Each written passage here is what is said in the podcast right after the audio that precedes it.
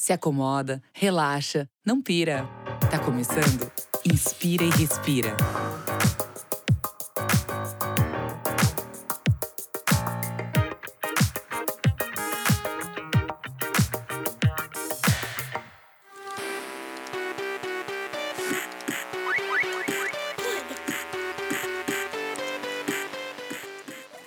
Bom dia, boa tarde, boa noite. Eu sou Rafael Oliver e você está ouvindo um podcast do canal Hypeness, falando diretamente dos estúdios virtuais da Wikipedia.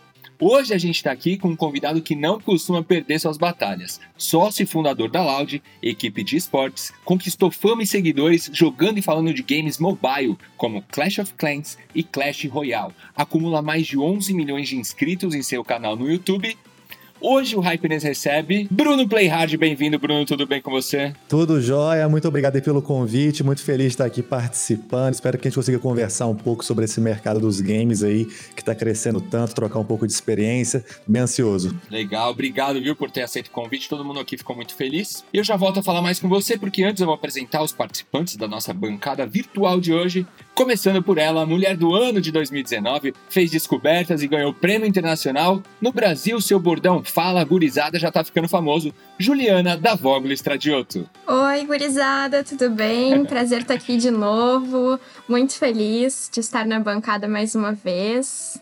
E espero que estejam todos bem. Valeu, Ju. A gente também tá com ele, fundador desse programa, à frente do Hypeness, também já foi premiado. Ele que há um ano aprendeu a trocar fraldas e fazer naninha, Rafael Rosa, o Rafu. E aí, Rafu? Salve, salve!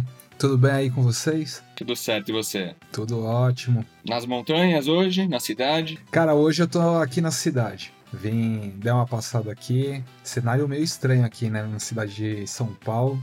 Mas enfim, tá tudo certo e seguimos em frente. Vamos que vamos. Lembrando que o Inspire e Respira é um podcast do canal Hypeness.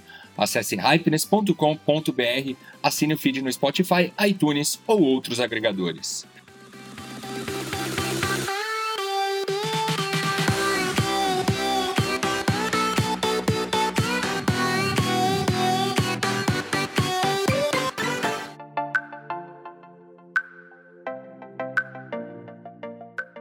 Pausa na programação para um recado importante. Você sabia que somos um dos países com mais altos índices de insatisfação com o próprio corpo? Pois é, foi o que constatou um famoso instituto de pesquisa. De olho nesse quadro e para inspirar as pessoas a terem uma vida mais feliz e saudável, os portais Hypeness e o Minha Vida, ambos da Webidia, lançaram a campanha Namore-se. A ideia é ajudar a elevar a autoestima, promover autoaceitação e melhorar a qualidade de vida dos usuários. No Hyperins você encontra histórias de pessoas que passaram por diversos processos de superação, melhorando a autoestima e alcançando o estágio de aceitação do próprio corpo.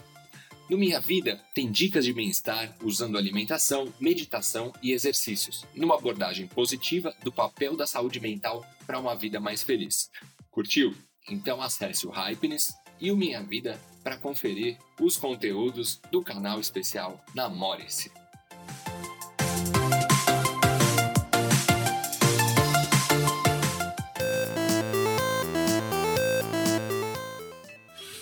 Inspirando informação.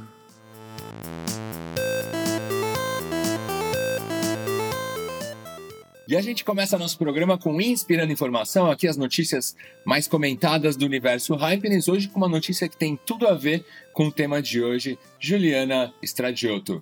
A notícia de hoje tem a ver com mulheres também. Então, as mulheres já são maioria nos jogos de videogame. E acreditem, a gente já representa 58,9% dos jogadores nas plataformas digitais. Essa pesquisa foi feita no ano passado, ou seja, esse número deve estar bem maior agora. É isso mesmo. E teve uma outra pesquisa feita na Califórnia que comprova o que a gente já sabe sobre o desempenho dos gamers. Jogadores de ambos os sexos evoluem nos jogos na mesma velocidade, mas apesar disso, Muitas guerreiras virtuais se sentem desencorajadas para começar a jogar devido ao preconceito e à falta de oportunidade no mundo dos games, e a gente vai falar tudo sobre esse assunto já já com o Bruno Playhard, mas antes eu quero saber, Ju, Você joga alguma coisa? Eu sempre fui uma pessoa mais de jogar online, então quando eu era mais nova eu jogava muito Rabu, muito Gartic, Minecraft, nada muito. Counter-Strike, já joguei várias vezes também, mas nada muito assim de luta, nem nada muito complexo, era mais joguinhos leves. Boa.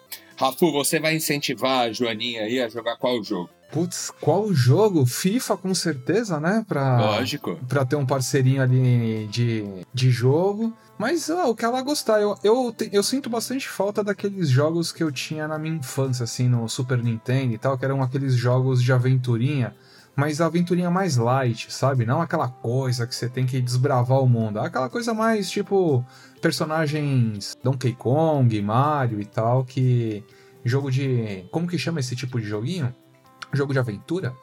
É, jogo arcade, né? A gente pode perguntar pro Play Hard na sequência.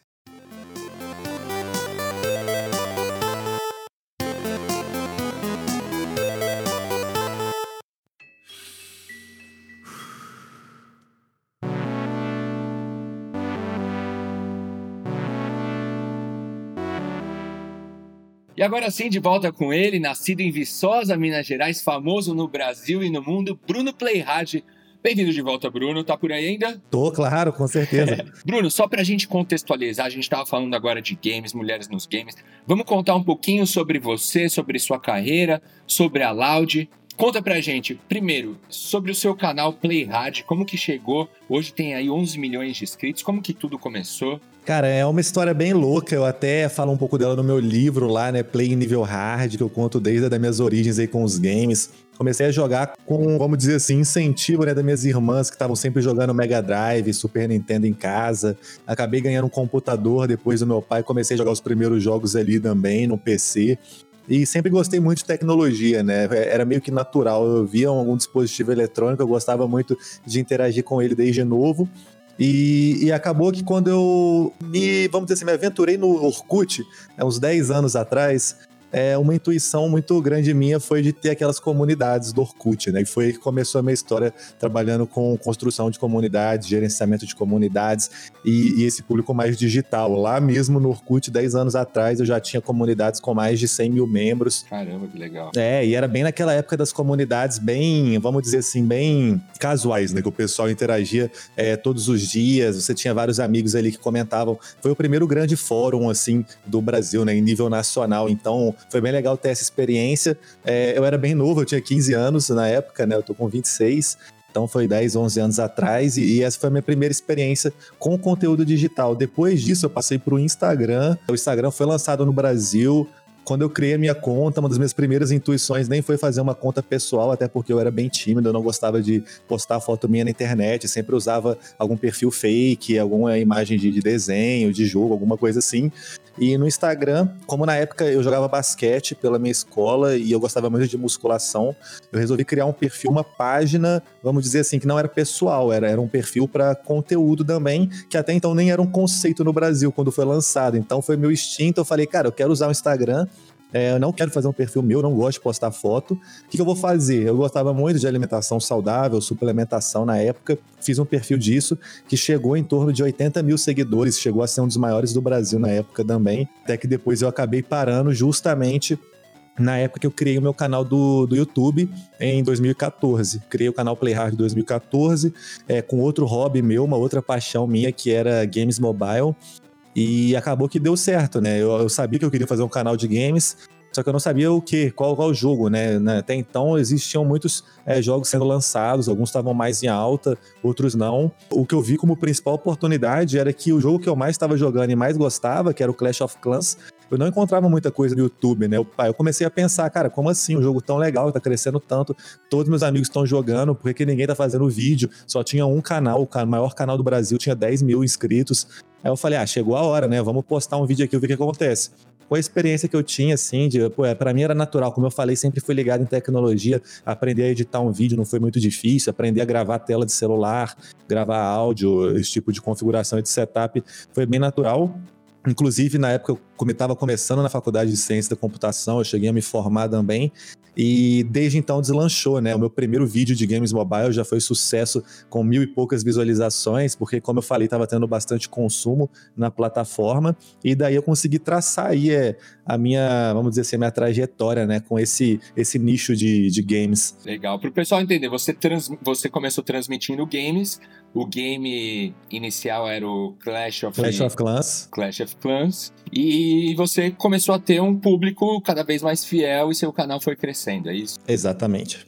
Legal. Eu queria fazer uma pergunta, porque assim, a gente normalmente joga games no nosso tempo livre para relaxar, para curtir e se divertir. Mas como isso se tornou tua profissão? Assim, o que gamers fazem para relaxar? Nossa, aí é um problema realmente, né? Porque no meu tempo livre, sim, a única coisa que eu não quero fazer é games, né? Então, acaba que depois de seis anos já trabalhando com isso, é, sempre que eu tô jogando um jogo, ou é para, sei lá, estudar alguma atualização para passar para meus seguidores, ou é para ver alguma oportunidade de negócio, de melhorar o conteúdo, coisas desse tipo. Então tem muito tempo que eu não encontro um jogo que eu consigo parar e relaxar e fazer isso em off. Uma das grandes pressões é justamente quando eu começo a jogar algo, eu penso assim, cara, poderia estar tá, tá trabalhando agora, poderia estar tá produzindo um conteúdo. Estou somente jogando e não está acontecendo nada com, com esse tempo que eu estou jogando aqui. Então acabou que daí eu acabei desenvolvendo outros hobbies, né? Como ver filmes, séries, é, viajar, que eu gosto muito. É, assistir vídeos no YouTube, eu gosto muito de consumir é, conteúdo na, nas plataformas digitais, mesmo que, que seja em parte trabalho, né? Observar o comportamento da plataforma. É, eu gosto muito de fazer isso com o meu tempo livre também, aprender coisas novas, porque o YouTube hoje, de, desde a época da, da minha faculdade, eu utilizei ele muito para autoconhecimento, assim, descobrir coisas que, que eu não conseguia, às vezes, absorver na, na sala de aula, ou um livro eu não conseguia me explicar muito bem. Às vezes a dinâmica do vídeo do YouTube acabou me ajudando muito. Então, peguei esse hábito de qualquer coisa que eu tenho problema, eu vou e jogo logo no YouTube, vou assistindo, vou procurando. É um hábito um tanto quanto preguiçoso, né? Em vez às vezes procurar um artigo, uma notícia, mas é a, vamos dizer, a modernidade aí chegando, né? Rafael Rosa Rafu. Porra, legal demais, né? Eu fico imaginando essa coisa de você, de repente, trabalhar com alguma coisa que, que é um hobby, né? Como é que fica essa relação e, e realmente você passa a enxergar as coisas de uma outra forma. Sua relação não é mais a mesma, né? Com enfim, com um game ou com alguma outra atividade que você acaba exercendo no dia a dia, a sua visão ali acaba mudando, né? O Playhard, conta pra gente um pouquinho assim, você já fez parceria com muita gente, né? O Felipe Neto te apoiou, mas conta pra gente a história do Neymar, né, cara? Como que aconteceu isso? A gente sabe que ele curte games e tal, mas como que, que foi essa, esse seu envolvimento aí com ele e, e nessas parcerias, o que, que você acaba buscando? É, super legal esse case, né? Inclusive, nesses 6, 7 anos que eu tenho de conteúdo digital, já tive o prazer de trabalhar com diversas marcas, as maiores marcas do Brasil, algumas até concorrentes entre si, passa ano, vira ano, a gente acaba trabalhando com elas porque o ecossistema da internet e dos criadores de conteúdo gamer, assim, acaba permanecendo o mesmo, né? E as pessoas que vão evoluindo sempre crescem junto com as ativações que o mercado oferece. O caso do Neymar foi bem natural, cara, foi bem natural que eu gravei não só com, Marqui, com o Neymar, como também com o Marquinhos, jogador do PSG. Uhum. Foi, foi uma ativação do, do Brawl Stars, que é um jogo da Supercell, que foi lançado dois anos atrás, se eu não me engano. E, esse jogo é da mesma desenvolvedora, a Supercell, que fez o Clash of Clans e o Clash Royale. Nos meus primeiros anos de canal, com o conteúdo sendo produzido de Clash of Clans e Clash Royale, eu acabei estreitando muitas relações com essa desenvolvedora, que é lá da Finlândia. Então eu já fui para o escritório deles, conferir atualizações de perto, conhecer o escritório, participar de eventos, campeonatos. Eu cheguei aí, sei lá, umas quatro vezes para a Finlândia para participar Pô, desse tipo de atividades. Não, super legal, cara. Eu desbravei é, vários países aí com essa abertura que que o YouTube e os games trouxeram para mim. E depois, quando esse jogo foi lançado, é, eles procuraram, eles fizeram uma parceria com o PSG, né? A Supercell patrocinou o PSG para fazer ativações de Brawl Star. E, e, coincidentemente, tinham muitos jogadores do Brasil no time, e o Brasil é um mercado muito forte para eles. Então, eles pensaram assim, cara, a gente pode levar alguém do Brasil, algum influenciador de games mobile, para fazer alguma ação, alguma interação com os jogadores jogando Brawl Stars e tudo mais. E uhum. isso vai ser um conteúdo super legal. Eles viram que na época eu tava super, tipo, tava crescendo muito, tava com um público super legal na internet, e eu já tinha parado de produzir conteúdo frequente para os jogos dele há alguns meses. Eu estava cobrindo Free Fire mais no meu canal, meu canal já migrou de jogos algumas vezes, mas mesmo assim eles me viram como é, potencial aí embaixador dessa ação, porque eles sabem do meu profissionalismo, me conhecem de anos e anos atrás que a gente trabalhou junto e me forneceram essa oportunidade. Então eu fui lá para Paris para gravar com eles no estúdio. Foi uma ação super legal que não tinha apenas é, os jogadores brasileiros, como jogadores de outros países no mesmo estúdio gravando com, é, gravando com outros influenciadores que falavam a língua nativa deles, né? Então, enquanto eu gravei com Neymar e Marquinhos, tinha influenciadores lá da Espanha gravando com Di Maria, é, Mbappé, tinha vários jogadores lá no estúdio gravando com outros influenciadores. Então, a gente teve a oportunidade de conhecer todo mundo, trocar ideia. Foi, foi bem interessante essa ação. Pô, irado demais. Você lançou seu próprio time, né? Chamado Loud, famoso aí. E tem até uma mansão Conta pra gente como que é essa mansão aí. Os jogadores, eles, eles ficam lá, eles moram lá, como que é? Ou eles só jogam? Isso foi depois de muito tempo, né? Como criador de conteúdo, é, amadurecendo o meu trabalho, trabalhando com marcas, é, entendendo o cenário, a indústria dos games. É, sempre vi muito potencial nesses esportes, né? Que são os torneios de jogos eletrônicos, que estão muito em alta. E sempre procurei imaginar né, como que seria uma entrada minha para me envolver com esse cenário.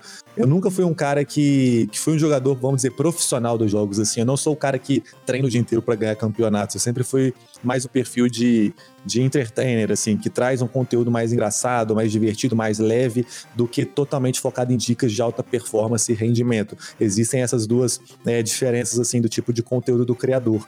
Só que eu acabei me encontrando aí durante esses anos também com dois, duas pessoas, né, que hoje são meus sócios na Loud, que tem é, habilidades aí que completam muito bem o que eu trago também para a mesa. Eu trago mais o lado do conteúdo, de desenvolver os storytellings e parte mais criativa. E óbvio que eu tenho muitos contatos com marcas aqui na indústria, muitos parceiros, e eles tocam mais a parte de operação, é, já tiveram empresas, já criaram, venderam empresa. É, um deles mora nos Estados Unidos, outro mora no Canadá, e a gente junta meio que as nossas vantagens, assim, as nossas características positivas é, suas habilidades nesse projeto que é a Loud. Eu fundei a Loud em 2019, junto com eles, em fevereiro, então é, não tem nem um ano e meio, né?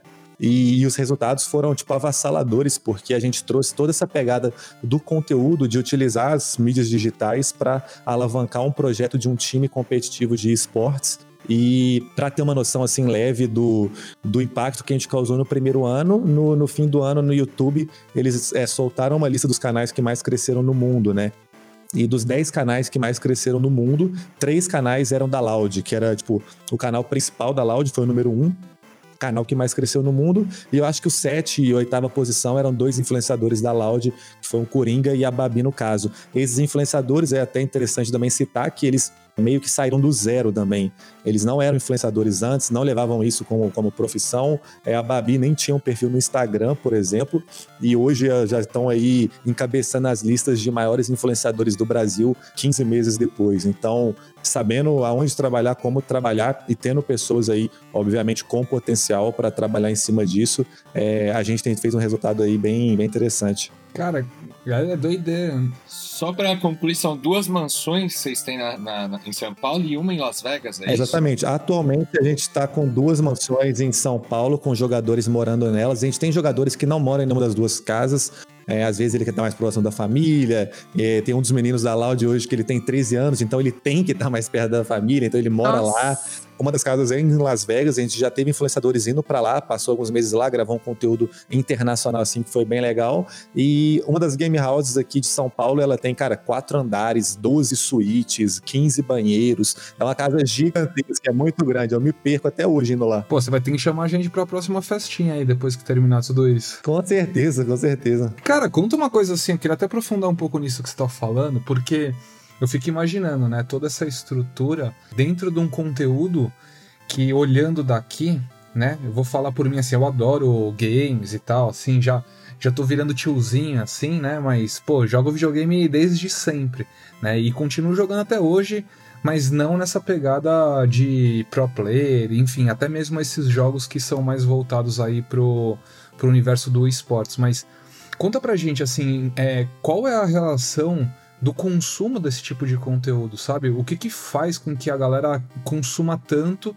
e até mesmo ao ponto de fazer com que o seu canal, né, e esses canais que estão agregados a esse canal cresçam dessa maneira e tenham também não só o crescimento de seguidores, mas também do volume de visualizações, porque é uma coisa descomunal, cara. Você soma tudo, quanto é que tá dando, assim, a soma, né, da sua rede, assim, como um completo? Somando com a Loud, jogadores da Loud? É isso aí. Então, é, é basicamente que a principal diferença e oportunidade que, que a Loud trouxe, assim, comparado ao meu conteúdo, vamos dizer assim, que eu sou hoje um criador de conteúdo, é, conteúdo por entretenimento, mais divertido, mais leve, é, consigo alcançar massas com esse formato, só que a Loud traz aquela paixão, né? Aquela coisa de torcedor. O cara ele tá ali, além de acompanhar o conteúdo no YouTube de entretenimento e gameplay, ele também tá vendo um torneio, tá torcendo pelo time. Então, esse vínculo é, acaba relacionando muito mais com um espectador que está assistindo um canal somente pelo, pelo conteúdo dele, vamos dizer assim. Então, quando a gente consegue construir essas histórias, é, transformar os influenciadores em heróis, em ídolos, igual até o esporte tradicional fez ao longo dos anos, a gente consegue ter um laço realmente verdadeiro e um potencial de crescimento muito grande, porque hoje em dia o espectador ele não quer somente assistir, ele quer engajar, ele quer comentar, ele quer torcer, ele quer curtir, compartilhar, ele quer criticar quem torce para alguém que ele não, não torce. Então, todos esses tipos de ações e interações que, que vem aparecendo na internet cada vez mais potencializam muito um business de esportes que tem relação com o competitivo. Mas, cara, me conta uma coisa assim, é, o... você é de Minas, certo? Qual é o seu time lá? É, né? Cara, você nunca, um... nunca acompanhei muito de... futebol assim, mas minha não... família é galo e aí no, na minha infância também torcia muito pro Atlético Mineiro. Entendi, porque, pô, se a gente for comparar, né, até mesmo por essa ótica que você está trazendo, provavelmente vocês têm muito mais engajamento e visualizações até do que um, time de futebol, certo? Cara, é bizarro. No digital, no digital eu, eu confesso que a gente atingiu números que eu nunca imaginaria, nunca preveria esse, esse número assim. É, é impossível de, de imaginar algo desse tipo depois de um ano de trabalho. O Instagram da Loud está com quase 5 milhões de seguidores. É, o canal nosso do YouTube traz mais de 100 milhões de visualizações por mês. É do ponto de, vamos dizer assim, a gente anunciou um novo jogador esse final de semana, dois dias atrás, e ele foi de 0 a 600 mil seguidores no YouTube em dois dias. Então é, uma, é um movimento de, de massas assim que a gente converteu como torcedor, como fã, como tipo, apaixonado pela Loud, que, que gera muito valor no digital, né? Certamente que quando você compara com o esporte tradicional, o cara que torce no futebol, ele ainda, ainda gasta mais dinheiro é, com a equipe, ele vai no estádio, ele compra uma camisa de um valor bem alto, ele consome itens, ele paga uma TV a cabo para assistir o campeonato. Em games ainda é um pouco mais, é, vamos dizer, tímido esse comportamento, ainda mais por grande parte da audiência ser um pouco mais nova e não ter essa liberdade financeira que os torcedores de esportes tradicionais hoje têm. Mas é que eles, é, o ônus é, tem vantagens e desvantagens, né? Então a gente está bem ativo no digital, tem muita gente que quer fazer coisa no digital, mas a gente ainda perde um pouco para os esportes tradicionais aí na, na vida real. Né? Mesmo que em períodos de crise, como por exemplo agora na quarentena, onde isso fica impossibilitado, naturalmente o mundo digital consegue se destacar um pouco mais, né? Certeza, demais, cara. Parabéns, demais mesmo, assim, muito louco. É muito particular, né? E assim, aproveitando que a gente está falando de mercado, eu queria perguntar quando que tu percebeu, como que tu percebeu que esse mercado de jogos para celular tinha um público tão gigantesco, né? Que é uma coisa realmente muito nova. Sim. É, quando eu comecei o meu canal, como eu disse, não tinha nenhum criador de conteúdo no Brasil trazendo vídeos dedicados, focado nos no jogos de celular. Então, o maior canal tinha 10 mil seguidores, isso em 2014, sendo que outros criadores de conteúdo gamer já tinham um milhão, dois milhões de seguidores e, e já era um cenário bem estabelecido. Só que o mobile ele traz uma coisa que, que os jogos até então é, eram uma barreira para pessoas que não tinham um videogame ou um computador, que são dispositivos caros, e o mobile meio que democratizou isso. Então, o meu canal cresceu muito pelo fato do, dos games mobile terem crescido muito nos últimos 3, 4 anos, é, até 5 anos, por serem acessíveis. Né? Você hoje tem que ter um celular, não é que você tem que ter, mas a maioria das pessoas tem um celular como um dos eh, eletro, eh, tipo, eletrônicos essenciais assim, de, de consumo, né? de bens de consumo. É muito mais fácil a pessoa ter um celular do que ter um PlayStation 4, do que ter um PC gamer. Então, com esse, esse acesso, é, essa foi a porta de entrada. Então, muita gente teve o seu primeiro jogo é, jogado na vida num aparelho de celular barato que rodava um Clash of Clans, um Clash Royale, que roda um Free Fire hoje. E com isso, é, o conteúdo foi consumido na mesma proporção, né? Por isso que a gente conseguiu crescer tanto, tendo como foco principal, assim, games mobile. Eu percebi, eu percebi também isso muito mais ou menos em 2016, quando eu vi alguns torneios também de esportes premiando milhões na China, nos Estados Unidos. Eu falei, cara, games mobile premiando milhões com esportes, o Brasil não tem nenhum canal no YouTube que traz conteúdo sobre isso. A gente está atrasado de alguma forma, né? E realmente, eu sempre gostei muito de, de games mobile. E passaram dois, três anos de quando eu comecei e esse movimento chegou aqui, né? Hoje a gente tem torneios tão grandes quanto aqui, não com premiações tão altas, mas em dimensão, assim, em escala de, de audiência, a gente tem os, maiores do mundo aí, o público brasileiro é super engajado. Bruno, Aproveitando que você falou de Free Fire, é um jogo, para contextualizar, é um jogo no estilo Battle Royale, certo? Exatamente. Que significa o quê? Eu não sei se é uma regra, mas são todos os jogadores, é todo mundo contra um, ou é o último que sobrar vence, é isso? É o último que somar, sobrar vence, é a melhor definição disso. Você pode jogar desde sozinho ou até time de até quatro jogadores pelo menos nos Battle Royales mais populares assim, todo mundo cai sem nenhum acessório, sem nenhuma arma, sem nenhuma proteção na mesma ilha. Essa ilha vai de reduzindo de tamanho, né? Vai fechando é, uma nuvem em volta até que ela fica num tamanho super pequeno e o último jogador que conseguir sobreviver aí nessa briga ganha. E os games eles foram ganhando mais popularidade, e até games que não tinham esse modo, como por exemplo Call of Duty, agora tem esses modos para disponíveis para os jogadores. Por que, que você acha que é tão popular o Battle Royale? Por que, que faz tanto sucesso? Eu acho que o Battle Royale ele misturou muitas coisas, muitos elementos que alguns jogos já tinham trazido ao longo dos anos, com uma dinâmica que funciona muito bem para o conteúdo, para o competitivo e, e para vários aspectos. Pensa só que, e que é um jogo de tiro, né? Existe o Counter-Strike, um jogo de tiro, que você compete. Beleza. O Battle Royale traz esses elementos também, mas ele mistura com várias outras coisas do que, por exemplo, no início todo mundo tá igual, sem nenhuma arma. Você pode escolher é, o que você vai encontrar, é, para que lado que você vai, se você vai escolher essa arma, vai deixar outra. São muitas decisões que, que você tem que tomar durante a partida. E tudo isso em tempo real. Uma partida dura 20, 30 minutos. E enquanto você vai pensando e tomando as atitudes, é, o mapa vai se reduzindo. Então, cada vez mais tem mais conflitos. Então, a partida por si só, o modelo que ela, que ela foi projetada para ser, ela vai crescendo a expectativa do cara que está assistindo durante a partida. Né? Chega no final, é realmente os melhores daquele mapa estão ali para se enfrentar, entendeu? todo mundo que, que era pior do que eles já ficou para trás e agora chegou a hora de ver quem que realmente é o vitorioso. E aí acabou isso, o vencedor ele saiu na, na frente, né, como o último sobrevivente, começa tudo de novo, todo mundo tá de igual para igual de novo. Então você tem que construir toda essa trajetória e essa jornada de novo. Não é igual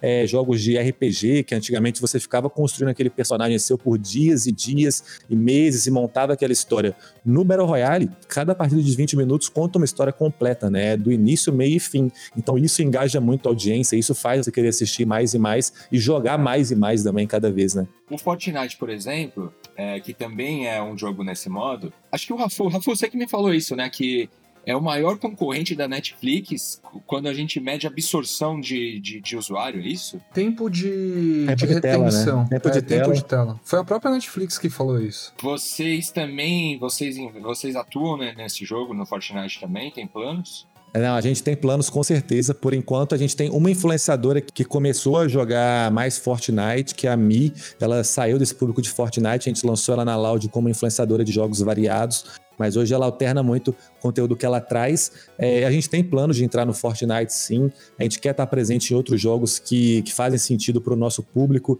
E hoje a gente mapeia Fortnite como um dos principais aqui no Brasil. É um jogo super legal. A Epic faz um trabalho é, sensacional no desenvolvimento dos jogos, das atualizações, dos eventos.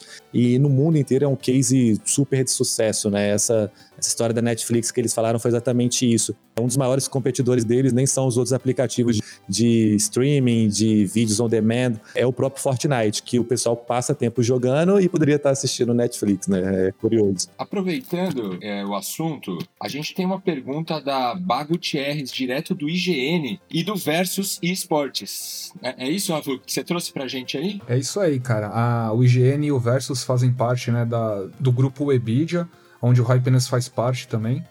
E a gente falou que, que você ia participar aqui e pedimos para ela mandar uma pergunta para a gente. Vamos escutar?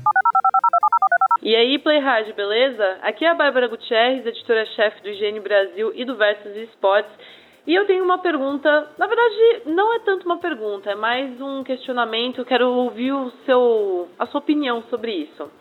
É, eu quero que você fale um pouco sobre a relação do Free Fire com comunidades periféricas, principalmente aqui no Brasil. Porque, querendo ou não, a chance que o jogo deu para novos personagens, saindo dessa bolha do esporte eletrônico, sabe, de classe média, é, foi algo muito importante dentro do, da comunidade de esportes, assim. E além disso, eu também gostaria de ouvir da sua parte sobre o investimento que você fez na Loud. Como que tudo isso começou? E o que, que você tem a dizer para donos de equipes para também incentivar um cenário mais diverso, seja em questão econômica ou de gênero, porque eu sei que a Loud também investe em diversas mulheres aí dentro dos games. Um abraço para você, um beijo. Então, indo ponto a ponto aí pela pergunta, é, primeiramente, eu acho que, que o Free Fire e os jogos mobile em si é muito disso que ela falou: acessibilidade e democratização da oportunidade de você ser um jogador profissional hoje. É, até então, isso era muito centralizado em jogadores que que utilizavam de um PC gamer ou de um console. É, era bem difícil você ser um jogador profissional de alguma coisa sem ter acesso aos melhores equipamentos possíveis. Hoje em dia, no Free Fire, não. É, o Free Fire quebrou essa barreira no Brasil. Você consegue se tornar um jogador profissional, entrar para uma organização que vai te pagar um salário, fechar um contrato de patrocínio, fazer stream em uma plataforma com um contrato de um valor é, bem legal apenas treinando no seu celular do dia a dia mesmo. Então o jogo roda tranquilo, você pode se profissionalizar, pode evoluir o seu nível de jogo, chegar a disputar competições da sua casa com uma internet 4G tradicional. Então não existe praticamente uma barreira de entrada para você se tornar um jogador competitivo. E a mesma coisa é para a criação de conteúdo, cara. Pensa só, para eu começar meu canal lá em 2014, eu tive que me especializar com um software de edição num computador que tinha uma placa de vídeo legal para renderizar e postar tudo. Comprei um microfone, tinha que comprar os jogos, tinha que ter um celular para ligar no PC. Era tudo muito complicado, eram muitas barreiras e o custo de, de entrada assim era muito alto. Hoje com o Free Fire e com o avanço também da tecnologia, os celulares fazem tudo, né? Um cara que quer criar conteúdo, ele consegue gravar a partida de Free Fire ao mesmo tempo que a câmera frontal dele tá gravando a cara dele e o microfone que ele tá ligado no celular tá gravando o áudio por cima já da, da partida de gameplay. Então é, ele consegue subir, subir pro YouTube pela 4G.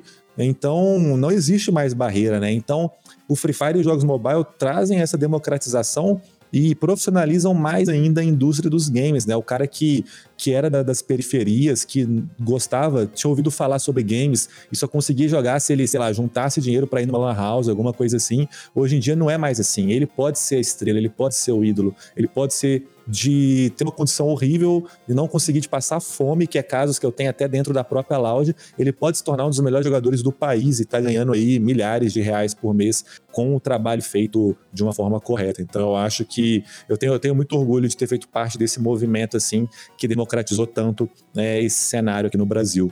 Falando um pouco sobre as outras perguntas também, ela falou, ela trouxe um pouco da parte de como começou meu investimento na Loud, né? É, foi, foi essa ideia. A ideia é que eu sempre construía o conteúdo de games mobile, mas eu observava o crescimento dos mercados aí é, de esportes, mais o lado competitivo. Nunca sabia como entrar ainda, porque eu nunca fui jogador profissional, eu fui mais o cara do entretenimento, né?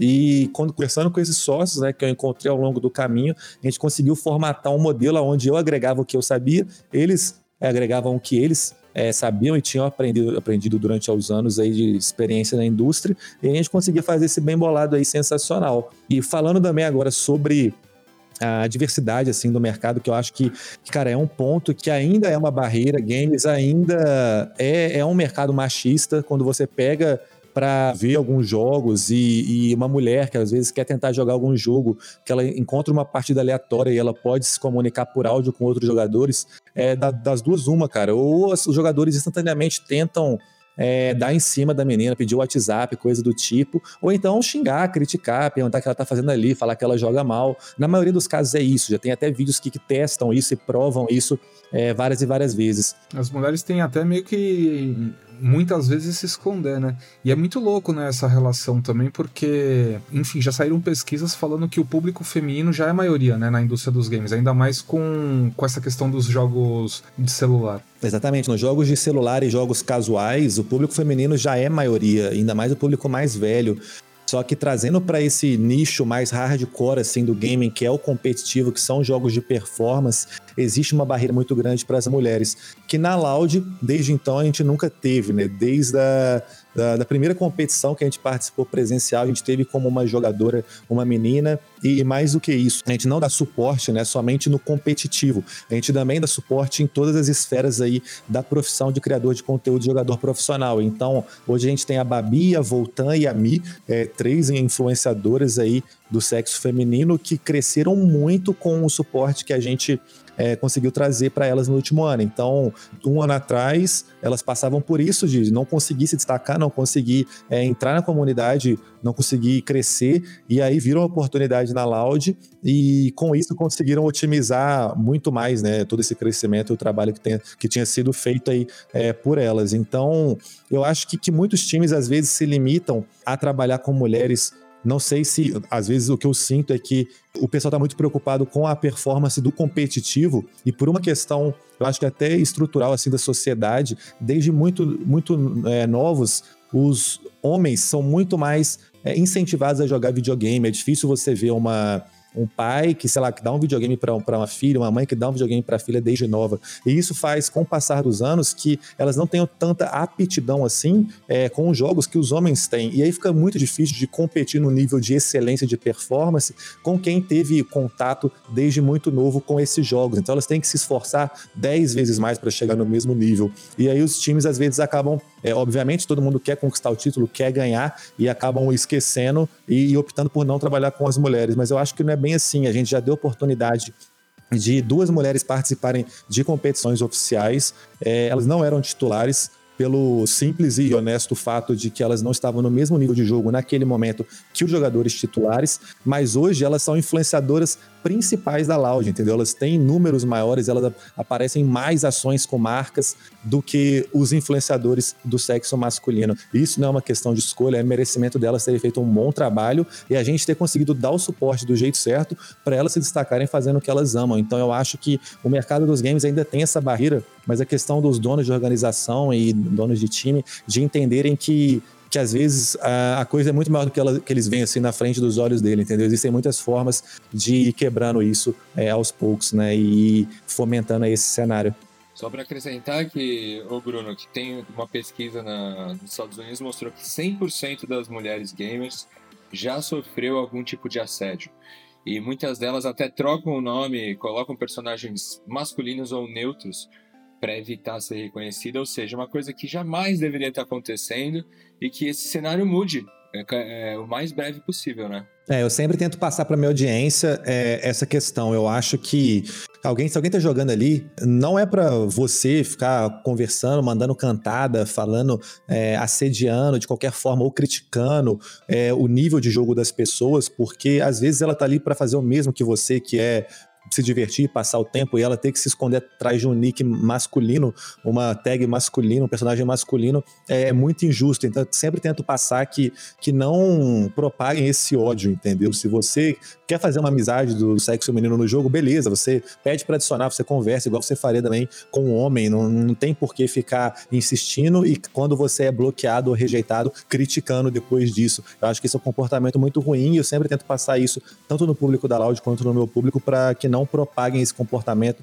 para que a gente consiga acabar com isso no mercado quanto antes. Eu achei muito massa tudo isso que tu falou, porque eu sempre fui a menina entre os meninos, então eu nunca tive muito incentivo para jogar game. Eu lembro quando eu fui jogar Minecraft pela primeira vez na minha vida, eu fiquei super encantada. E eu acho que, assim, trazer essas mulheres para tua equipe mostra representatividade para as meninas. Então eu acho que isso é, assim, muito importante. Então eu só queria deixar esse comentário, assim, mesmo de, de como essa ação de dar essa voz para as mulheres, para elas mostrarem que elas também são muito foda nos games uh, é muito relevante mesmo. Legal. Você tem essa a do seu irmão, do seu primo? Ah, não, fez? eu acho que eu ia perguntar só se, se ele tiver uma resposta, se ele quiser responder, como que a gente poderia aumentar o engajamento das meninas? Uh, tipo assim, como incentivar mais elas a entrarem nesse mundo? Na minha opinião, eu acredito que existem muitas formas de democratizar ainda mais o mundo dos games, assim, principalmente competitivo, a parte de esportes, para o público feminino. A primeira que eu acho é que se você está é, ouvindo, ou se você acompanha algum é, time, algum jogador, e você é, acha que seria legal o seu filho seguir uma carreira dessa, pensa mesmo para sua filha. É, a gente não tem barreira nenhuma do cenário. É, hoje a gente tem as influenciadoras na Loud para mostrar isso, já jogaram como profissional. Então, tenta incentivar. É um mercado que está muito aquecido, está pagando muito bem, está tendo muito dinheiro envolvido. Então, esquece que essas barreiras de pô, jogo é coisa de menino e tenta ser a pessoa a dar o primeiro passo. E quem sabe a sua filha pode ter super afinidade com isso, já é provado por pesquisas que você pode ativar os neurônios, ter, ter conexões aí cerebrais de forma é, diferente, de uma forma que se você for estimulado desde bem novo, você pode ter um nível é, muito acima de, de comparando homens e mulheres, né? Mulheres podem ter um nível muito acima de jogo. E mais do que isso, eu acho que marcas e empresas têm que se posicionar sim. Eu acho que ainda falta muito aquela coisa de, cara, torneio é somente para mulheres. Porque aí você começa a dar oportunidade delas se destacarem, mostrarem o que, que elas são capazes, mostrarem que elas podem treinar e se superarem aí. Porque hoje nem, nem você não consegue nem ver se as mulheres estão jogando bem ou não, porque os torneios têm esse bloqueio natural de ser somente homens. Óbvio que não tem nenhuma regra, nenhuma legislação assim que fala isso, mas os times é, optam por somente escolher, escolherem homens por causa do, do tentar ganhar e, e ser o, sei lá, o time com o melhor desempenho de todos. E obviamente, cara, você contratar uma pessoa que tá jogando desde os 12 anos, 8 horas por dia, e às vezes uma menina que descobriu jogos com 16, 17, você não vai conseguir equiparar esses níveis. Então as marcas dando essa oportunidade, pode ser que os times encontrem nesses torneios é, pessoas que estão no nível de jogo, tipo, mulheres estão no nível de jogo bem melhores que os próprios jogadores dos times e consigam fazer essa substituição. É, eu acho que os jogos de celular trazem isso de uma forma muito mais democrática que os jogos de PC, comparando um pouco assim, porque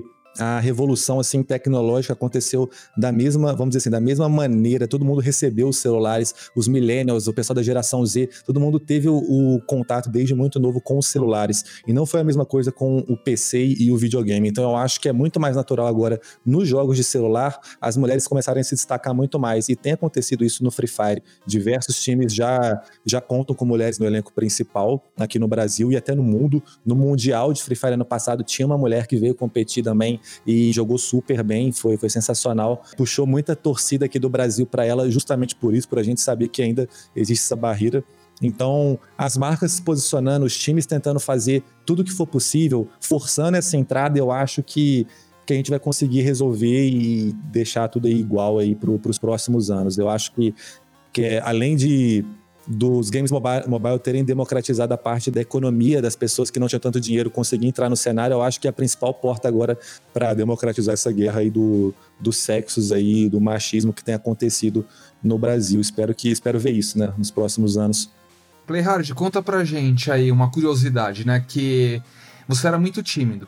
E aí, quando você foi conquistando ali os seus fãs e tal, a galera começou a pedir para você utilizar a câmera, né, nos seus vídeos e aparecer na, nas gameplays e tal. Como que você venceu a, a timidez e se isso de repente ainda é um problema para você, né?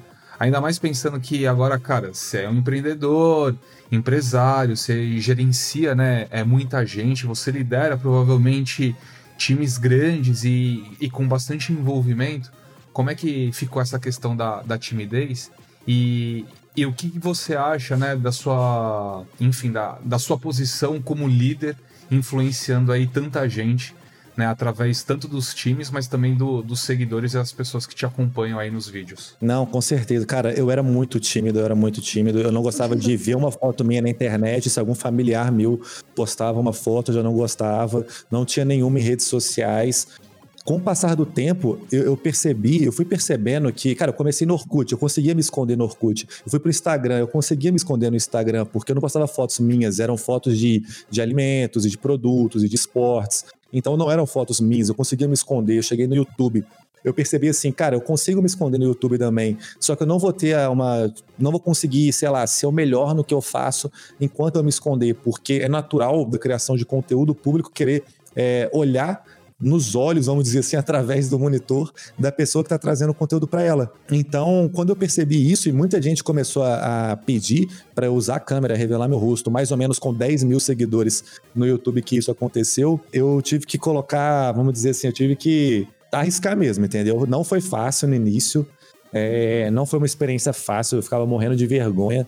Eu achei um pouco mais fácil do que consertar essa timidez na vida real, porque a câmera ali é, não era outra pessoa, né? Era simplesmente é, um, uma câmera me gravando. Então eu consegui soltar esses vídeos sim, mostrando mais o meu rosto. Só que eu não acho que sejam os vídeos que tenha quebrado muito a minha timidez. O que quebrou mais minha timidez foi ter que participar de eventos, né? Todo ano eu tô presente na BGS, que aí vários inscritos vão e me tratam como, cara, se fossem meus melhores amigos nos últimos dois, três anos, aí ele me vê todos os dias. Então, eu acabei, eu acabei passando por, por muitas situações que eu ficava muito envergonhado. Eu viajava para o exterior, que nem eu falei, e, cara, eu tinha que desenrolar no inglês. Eu até sabia inglês, mas eu, tipo, eu morei nos Estados Unidos também um ano, né? E, e, e por essas situações que o YouTube me proporcionou, eu acabei quebrando um pouco é, essa timidez, até no próprio Instagram. Eu criei meu perfil lá, Bruno Playhard. Tinha que postar foto, não tem como fazer no Instagram, não vai postar nenhuma foto sua. Então eu tive que acabar saindo um pouco desse, desse, dessa casca assim que eu tinha na minha infância. Mas a mesma coisa com times, né? Hoje na Loud a gente tem um time de mais de 70 pessoas, né? É, trabalhando na empresa. E eu sempre tive essa muita, tipo, essa grande dificuldade de socializar assim com outras pessoas, né, de criar esses laços assim. Eu demoro muito tempo para criar um laço próximo assim, conseguir me abrir e expor todos os meus pontos para uma pessoa no, no, meu dia a dia. Então demoro, sei lá, anos para conseguir ter uma amizade desse nível. Só que quando se trata de empresa, cara, você tem que chegar ali em uma reunião, você tem que chegar e expor o que você quer falar sem, sem vergonha para conseguir corrigir as coisas, para conseguir às vezes ouvir uma opinião diversa e conseguir argumentar. É, eu sempre fui uma pessoa que se eu ouvia algo assim que não me agradava, eu ficava na minha deixava passar e na minha cabeça eu, eu entendia, não, para mim esse cara é um idiota, mas eu não vou entrar nesse mérito agora. Então, depois do YouTube e dessas oportunidades de negócio, eu tive que crescer muito, muito pessoalmente, né, com relação a isso. É, eu nunca trabalhei, vamos dizer assim, em nada. Eu fui direto da, da minha faculdade para, sei lá, youtuber, empresário e tudo mais. Você fez faculdade do quê? Foi ciência da computação. É, Você fez, tá, é e depois um também que é super fechado, né? Ninguém conversa Sim. com ninguém, né? E aí a escola da vida aí acabou, de certa forma, também te treinando e até, enfim, fazendo com que você evoluísse aí nesses pontos, não é isso? Totalmente, totalmente. Com as, com a, vamos dizer assim, as porradas que a vida me deu, cara, eu fui aprendendo. Cada situação aí me trouxe muito aprendizado e confesso que até hoje eu tenho muitas barreiras com criar essas relações e conseguir me abrir, fazer as pessoas se abrirem para entender realmente a essência de todos os problemas. Mas é, eu já evolui muito, né? Hoje eu consigo, cara, participar de um, de um ao vivo de uma TV aberta, sem nenhum problema. Já narrei torneios em estádio, assim, para, sei lá, 500 pessoas, mil pessoas. Já fiz uma sessão de autógrafos na Bienal para assistir duas mil pessoas lá batendo palma para mim. E, cara, não me senti em nenhum momento, vamos dizer assim, é, tímido ou com vergonha, porque é, já passou, né? E hoje eu até falo para as pessoas que passam por essa mesma coisa que eu passei quando eu era mais novo, para começar um canal no YouTube, cara. Eu acho que não existe experiência melhor, porque você dá uma fakeada assim naquela interação através dos vídeos. Você tá gravando por uma câmera e consegue se abrir muito mais, e depois você vai vendo as oportunidades que vão aparecendo, e no dia a dia você vai usando isso para puxar conversa e, e ir treinando e praticando esse tipo de relação, né? Então, o YouTube foi essa, essa porta para mim que me fez crescer muito, não só profissionalmente, como como pessoa também, sem sombra de dúvidas. Legal demais, Bruno. E ó, tá deixando muitos fãs aí um legado gigantesco. Quero de novo te agradecer pela sua presença no nosso Inspira e Respira. Para quem quiser seguir o Bruno no Instagram, é Bruno Playhard, certo? Exatamente. Para quem quiser seguir a Loud, é LoudGG, L-O-U-D-G-G. Isso. Quer deixar mais algum recado? Quer mandar uma mensagem final, o espaço agora é seu. Ah, não, eu quero agradecer muito pelo convite, muito obrigado mesmo. Gostei de vir aí tratar de, de muitos pontos que às vezes limitado naquele conteúdo do YouTube ou de entrevistas tradicionais assim, a gente não consegue se expressar tanto, né? No formato assim a gente consegue conversar muito mais. E pro pessoal que tá ouvindo, que, que sei lá, às vezes podem ser desde pessoas que curtem o universo de games e querem entrar nisso, só que tem medo, tem receio, ou às vezes, sei lá, marcas, gerentes que estão olhando e pensando, putz, tem uma oportunidade aí.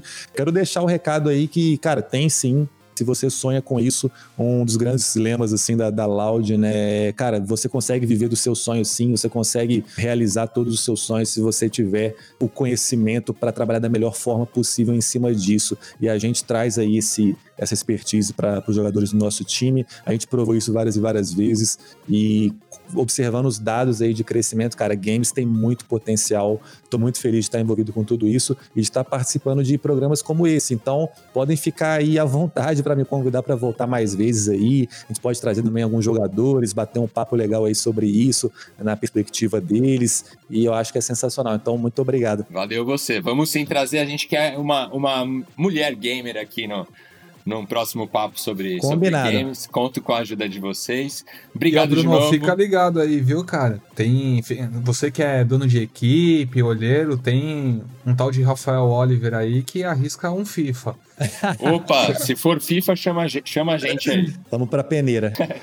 é isso aí, a peneira digital. Bruno Playhard, senhoras e senhores, muito obrigado. Valeu.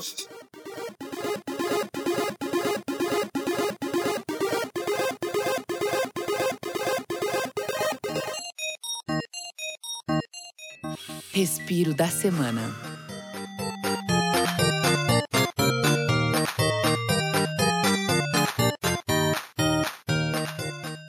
E agora a gente chega no nosso respiro da semana. Aqui os participantes da nossa bancada vão contar alguma coisa legal, alguma coisa leve, divertida que aconteceu durante essa semana. Compartilhem com a gente aí, pode ser uma história divertida, um encontro com um amigo, um filme, uma série, vale até podcast concorrente, começando por ele, Rafael Rosa. Rafu.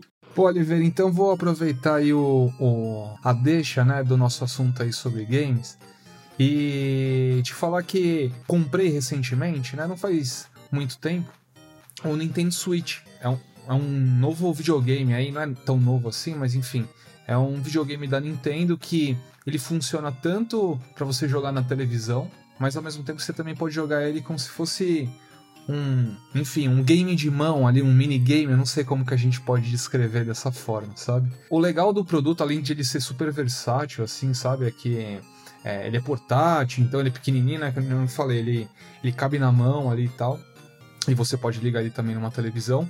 Os controlinhos dele destacam, então você consegue ter sempre uma experiência de dois jogadores se você quiser. E cara, uma coisa que eu acho muito legal e que a gente até tava conversando em paralelo, né, falamos lá no começo, da, da falta desses jogos de plataforma, jogos mais leves e tal. Eu acho que a Nintendo ainda é uma, uma produtora que preza bastante por isso. Né? Ela mantém o Mario, mantém Zelda, e esses jogos são, são bacanas, tanto para diversão ali, né, de qualquer idade, mas tinha perguntado, né, de joguinhos para jogar com a Joana. Eu acho que esse tipo de jogo é, é, um, é, uma maneira legal, assim, porque mexe também bastante com o lúdico, né? Não é só aquela coisa de, de tiro, porrada e bomba que às vezes acaba sendo muito forte aí pra, pra criançada e acho que deve ser evitado também até determinado tempo, assim, sabe? Agora eu te pergunto, como é que a gente te acha no Instagram? No Instagram é o arroba Rafu, com três R's, e no Twitter também, arroba Rafu. É a minha deixa. Valeu. Obrigado, Beijão Rafu. pra vocês. Juliana da Vogel Estradioto, seu respiro da semana. Ah, eu vou entrar na serinha dos games também, e como eu tinha falado antes, eu joguei bastante Minecraft nessa vida, então acho que esse seria meu respiro da semana, me deu até vontade de jogar de novo. E o mais legal do Minecraft é que ele tem muita ah, relação com lógica e traz muitos benefícios para esse aprendizado e por ser um jogo realmente voltado, né, para as crianças, então quem sabe a Joana pode se interessar bastante por Minecraft, caso ainda seja bem famoso quando ela for mais velha.